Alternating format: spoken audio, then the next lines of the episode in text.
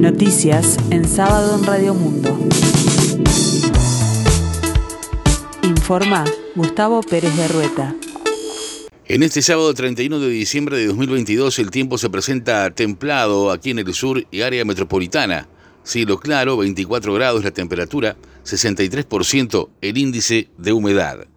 El gordo del fin de año correspondió al número 39.551, que es el número ganador con 160 millones de pesos.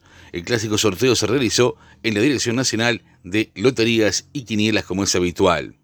El Frente Amplio anuncia para este verano interpelaciones y llamados a Comisión General con los casos Astesiano y Marcet, los ajustes de tarifas, la transformación educativa y el alto número de homicidios como algunos de los temas sobre los cuales pretende hacer hincapié.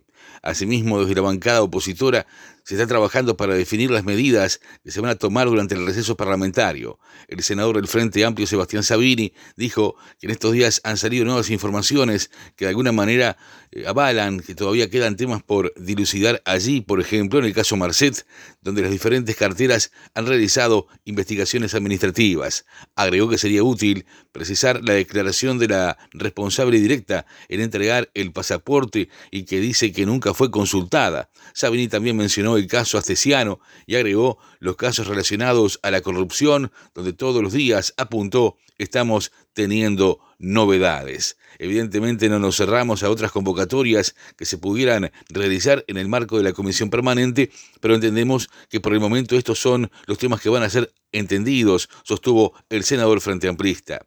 El dos veces presidente Julio María Sanguinetti calificó de muy negativa la decisión de Jair Bolsonaro de no concurrir este domingo primero de enero de 2023 a la asunción del mandatario electo brasileño Luis Ignacio Lula da Silva. Calificó la actitud como expresiones de incivilidad democrática muy simbólicas de desprecio a las instituciones democráticas. El actual secretario general del Partido Colorado se refirió a la asunción de Lula da Silva este domingo y al futuro del Mercosur en este contexto, pero también señaló lo que hace una diferencia sustancial con Uruguay, como es la decisión de Bolsonaro de no concurrir al acto. El presidente saliente de Brasil confirmó que no estará presente en la transmisión de mando presidencial y que pasará fin de año en Estados Unidos. Es una cosa muy triste, muy negativa, muy propia de todos los populismos que estamos viviendo. Trump no le entregó la banda a Obama, Cristina Fernández no se la entregó a Macri, Bolsonaro ahora a Lula. Son expresiones de incivilidad democrática entristecedoras, muy simbólicas, de desprecio a las instituciones democráticas. Yo los condeno enérgicamente, porque estos símbolos luego se traducen en hechos. Estas cosas no son buenas para nadie, sostuvo Sanguinetti en diálogo con las radios públicas. Los jubilados y pensionistas tienen plazo hasta este sábado para acceder a préstamos sociales en el Banco República, en tanto la campaña tuvo buena receptividad con 145.000 operaciones realizadas. La gerenta general de la institución, Mariela Espino, realizó una evaluación de la campaña de préstamos sociales para jubilados y pensionistas que comenzó en el mes de noviembre y se extiende hasta este sábado 31 de diciembre. Los interesados pueden acercarse de forma presencial a las sucursales del Banco República o de forma virtual para quienes tienen cuenta hasta este día sábado. El aeropuerto de Punta del Este registró un pico de 170 arribos. Por su parte, el gerente de Laguna del Sauce, Alejandro Rivero, dijo que lo destacable de esta temporada es el nivel de ocupación. Las aerolíneas que llegan a Punta del Este lo hacen con capacidad completa y en apenas tres días del aeropuerto de Laguna del Sauce registró un pico de 170 arribos. El gerente general del aeropuerto explicó que a nivel de aviación comercial hay un 10% más de asientos ofrecidos. Entre ellas se destacan Aerolíneas Argentinas, Azul de Brasil y Paraná Air de Asunción del Paraguay.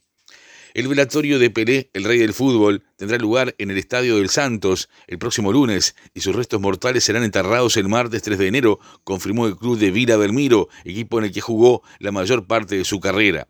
Los restos mortales de Pelé serán trasladados a Sao Paulo, de San Paulo a Santos, en la madrugada del próximo lunes. El féretro se ubicará en el centro de la cancha del estadio Vila Belmiro, en el velatorio público que tendrá lugar entre las 10 de la mañana del lunes y las 10 de la mañana del martes. Al finalizar el velatorio, se va a realizar un cortejo por las calles de Santos, ciudad portuaria donde se consagró Pelé.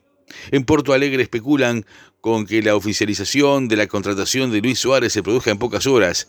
Uno de los puntos en los que había diferencias era sobre las acciones de publicidad y marketing de la imagen de Suárez. Gran parte del salario del delantero será financiado por empresas colaboradoras del club que podrán asociar sus marcas a la del delantero uruguayo.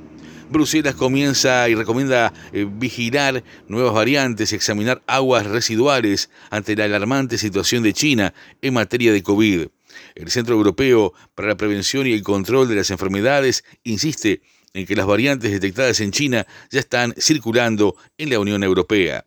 El Papa emérito Benedicto XVI falleció a los 95 años de edad. El pontífice alemán se encontraba en el monasterio Mater Ecclesiae del Vaticano, donde residía desde su histórica renuncia al papado en el año 2013. El tiempo continúa templado aquí en el sur, cielo claro, 24 grados la temperatura, 63% el índice de humedad. La máxima esperada para hoy, 28 grados. Más noticias en sábado, en 60 minutos.